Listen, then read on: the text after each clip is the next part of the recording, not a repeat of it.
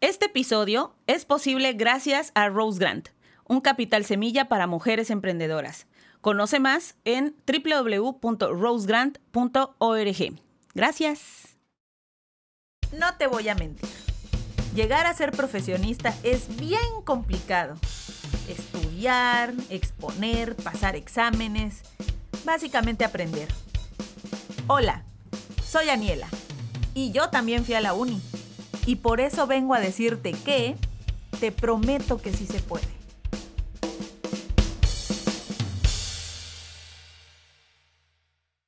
Hola, ¿cómo están? Aquí de vuelta. Bienvenidos a Te Prometo que sí se puede, el podcast de empoderamiento y aprendizaje para universitarios. Y hoy les vengo manejando lo que viene siendo, qué bárbaro, ahorita van a escuchar. Ponerse abusados, abusadas, abusades. ok. Bueno, pues primero que todo, agradecerles muchísimo a, todas, este, todas las personas que han estado escuchando nuestro, nuestra primer temporada y que algunos ya, ya nos decían, oye, ya nos surge, más te prometo que sí se puede. Y bueno, pues aquí estamos. La verdad es que súper, súper agradecida y agradecidos con mis amigos de Encrucijada Estudios de que ya tenemos eh, una nueva temporada y en esta temporada les quiero contar que vamos a estar escuchando varios, varios capítulos de cosas que hemos ido encontrando en varias pláticas con nuestras generaciones pasadas. Y no, no soy medium, ¿eh? No, no, no vayan a creer que, ay, ya me voy a hablar allá con, con Tapscop. en realidad es porque creo que si hay algo que, vale mucho la pena es escuchar las voces de la experiencia.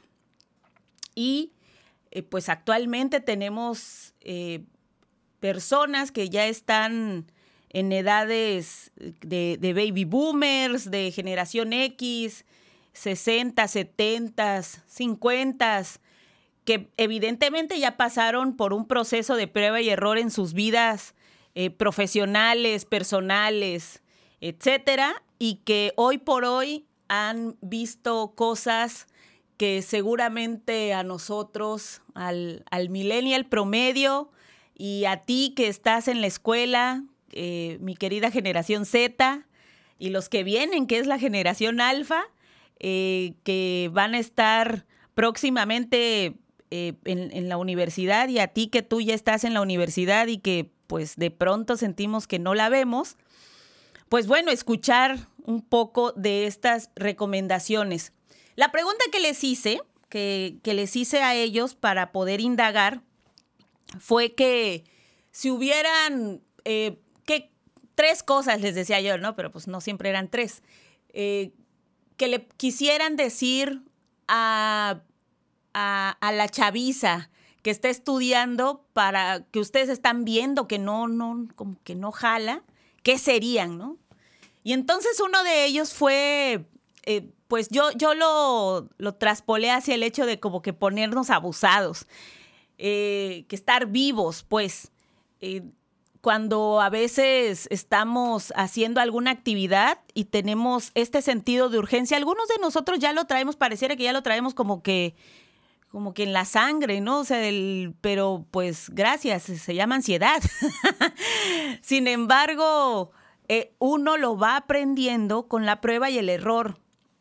Y muchas veces ese, ese error no lo queremos asumir.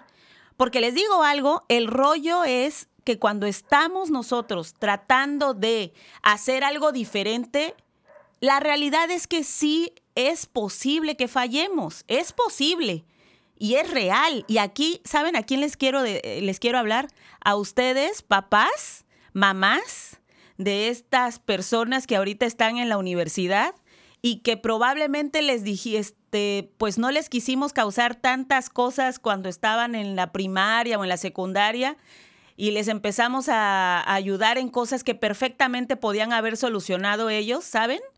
Que tiene que ver hasta para hasta cocinarse, planchar su ropa, O sea, este tipo de, de funcionalidades que actualmente no todas las personas, actualmente no todas las personas lo están sabiendo hacer y eso pues tampoco está muy padre. Y eso al rato está detonando en que no tenemos las habilidades suficientes para poder desarrollar otras cosas. ¿A qué voy con esto? A veces eh, el sentido de la creatividad, si no es que a veces casi siempre, dice Marían Rojas Estapé que la mejor manera de generar este, la creatividad es, es, en momentos en los que estamos más, pues más, más solos, con menos cosas, ¿no? Parafraseándolo un poco. Y es real. Si nosotros les resolvemos todo lo que está a la mano, pues evidentemente no va a haber manera de que, de que ellos, eh, ellos y ellas busquen opciones y, las encuentren. Eh, al rato, como, está, como ese chiste de que de dónde sale la leche de chocolate, ¿no? Pues de vacas color café, pues está cañón. Entonces, evidentemente, eso, eso es un ejemplo clarísimo de todo lo que nos hace falta para ponerle un poco de sentido común a la vida. ¿A qué me refiero o qué es esto de ponerse? O sea, ¿para qué nos serviría estar vivos, este, ponernos eh, abusados, abusadas? Para aprovechar oportunidades, para resolver problemas, pero también para poder encontrar esa manera de poder salir adelante a pesar de todo, a veces a pesar de uno mismo. No estamos en una época muy compleja, no complicada, pero sí sí compleja, más compleja que en otros momentos. Y eso nos está generando eh, estar viendo las cosas a veces como si nunca pudiéramos volver a salir del hoyo, ¿saben? Y la realidad es que sí va a ser posible y sí es posible. Lo que pasa es que a lo mejor en algunos casos va a costar más trabajo, pero no por eso no vamos a seguir trabajando por ello. Eh, entre que se nos va gente a la otra vida, entre que tenemos que hacer reorganización de nosotros mismos, entre tanta orfandad, porque estoy segura que eh, algunos de los que me están, algunos y algunas de quienes me están escuchando, perdieron algún familiar, perdieron a su mamá, perdieron a su papá. Y este, la realidad es que eh, no solo es doloroso, es qué voy a hacer. Y en ese qué voy a hacer es cuando necesitamos utilizar esas, esa caja de herramientas que fuimos construyendo con el paso del tiempo. Entonces, ¿cuáles serían algunas de estas herramientas? Pues bueno, la que les platico hoy, que es el sentido común. Dicen que esa es la gran frase, ¿no? Que el sentido común es el menos común de los sentidos. Y ha sido algo que, se, que, creo que está dormido. No es que no exista, está dormido porque pues tenemos muchas cosas a la mano. O sea, tenemos el YouTube que nos ayuda a resolver cualquier cosa, pero ¿qué pasa cuando no hay internet? ¿O qué pasa eh, cuando no tienes ni un peso y tienes que entregar la tarea y luego te dijeron que tenías que hacer una maqueta? ¿No? Me han contado. O luego que tengo que hacer una tarea, eh, no sé, tengo, tengo que escribir un ensayo. Ahí les hablan a mis alumnos y alumnas. Y luego, es que no lo pude hacer porque este, no, no tenía yo este computador y no lo pude imprimir. ¿No lo podías hacer a mano? ¿O cómo? O maestra, eh, o, para un mapa mental. Ay, pero es que no, este, es que no sé dibujar. Si nadie te está diciendo que tienes que ser un, este, un Van Gogh. O sea, como te salga. El chiste es cómo tú lo representas. Y eso, eso es un poco también de, lo digo, es sentido común con creatividad. Con, es un melting pot de habilidades para resolver problemas. Así de ese calibre. Una vez les puse un, un, ejercicio a unos alumnos hace algunos, algunos semestres atrás, en el que les decía que tenían que hacer un presupuesto, creo que les había dado como un presupuesto como de 500 pesos para un mes, algo así, no recuerdo muy bien. Pero la cosa es que era un presupuesto muy pequeño para estudiambre, de 500 varos para un mes de vida. El chiste evidentemente era, a ver, cómo le iban a hacer para sacar rápidamente un, una despensa con, pues, con, ese, con ese presupuesto. Y, y, algunos a la primera, pues es que con eso no alcanza. Efectivamente, aquí donde entramos es al hecho de qué hago con este dinero. Porque no me digan que no les ha pasado. Porque como dijeran, para el antro sí hay. Yo, yo, no más digo. Siempre hay. Entonces, evidentemente, hay para todo lo demás. Ah, pero no es divertido. Ni divertido, ni tiene como que ese, esa parte de, querer hacerlo, ¿no? Porque pues no hay emoción, no hay nada, es tarea, ¿no? Básicamente es comida, como que, eh. pues no. Ahí es donde entra nuestra capacidad para resolver problemas. ¿Por qué no lo estamos haciendo? ¿A poco ustedes creen que la tenían fácil este, nuestros, bueno, en mi caso mis papás o sus abuelos, cero la tuvieron fácil, pero a veces creo que tuvieron que cerrar muchas puertas para bien o para mal, o no quisieron ver algunas de ellas. Y con esto quiero terminar. Yo siempre he creído que en, las épocas, sobre todo de, de los que actualmente son son los baby boomers, que están más o menos entre los 60, tienen entre 60 y 80 años, más o menos.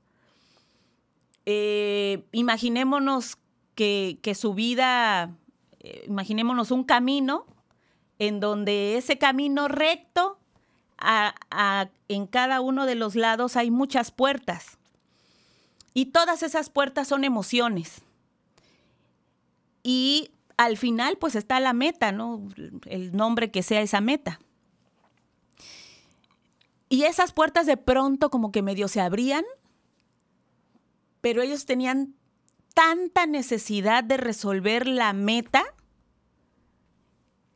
que empezaban a cerrarlas o si alguien se atrevía a medio abrirla para ver qué había ahí, se la cerraban, pues tú síguele porque no hay tiempo, tú síguele porque este, básicamente no tenemos para comer, tú síguele, tú síguele, tú síguele, tú síguele.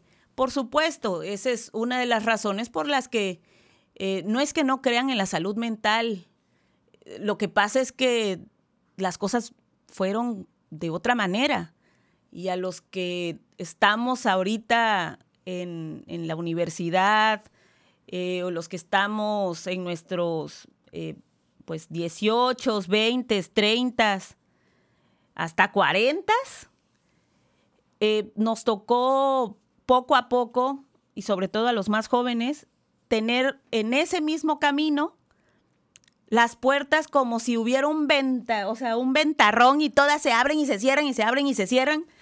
Y algunas las quieres, las quieres cerrar y otras las vas revisando. Entonces, ¿La salud mental es necesaria? Sí. ¿La salud mental es un privilegio? Lamentablemente sí. ¿La salud mental se necesita tener en balance? Pues sí. pero como no siempre se va a poder, tenemos que elegir en dónde sí y en dónde no. Y ahí es donde entra el hecho de ponernos abusados, de estar vivos, de tomar elecciones. No siempre van a ser eh, atinadas, de una vez se los digo, pero eso no significa que no vamos a ir hacia adelante, que probablemente nos va a costar un poco más de trabajo. La vida actual con la que tenían ellos antes es diferente, sí lo es porque tienen, insisto, muchas más puertas abiertas. La ansiedad, la depresión, eh, el hecho de el estrés postraumático que a, que a muchas personas nos generó eh, la pandemia, eh, la, ausencia de, familiares, eh, lo complicado que, se volvió de pronto vivir, pagar por la comida, o sea, todo, todo se está complicando y es verdad, pero lejos de verlo como, ay, no puedo más, es un gran reto. Es un gran momento para poder decir cómo lo puedo resolver mejor. Es divertido pensar, o al menos para mí, cómo puedo resolver el problema. ¿Cómo le hago para comer con dos pesos? Y no me van a dejar mentir a todos mis alumnos y alumnas que han, que han hecho el ejercicio de, de generar un emprendimiento con 20 pesos que se puede multiplicar, pero a veces hay que ponerle un poco, inventarnos un poco de diversión para que esto se sienta pues más chido. ¿Te hizo sentido? ¿Voy bien o me regreso? Cuéntame en Twitter, arroba Daniela-GA como Daniela pero sin la D. Nos vemos en el próximo capítulo.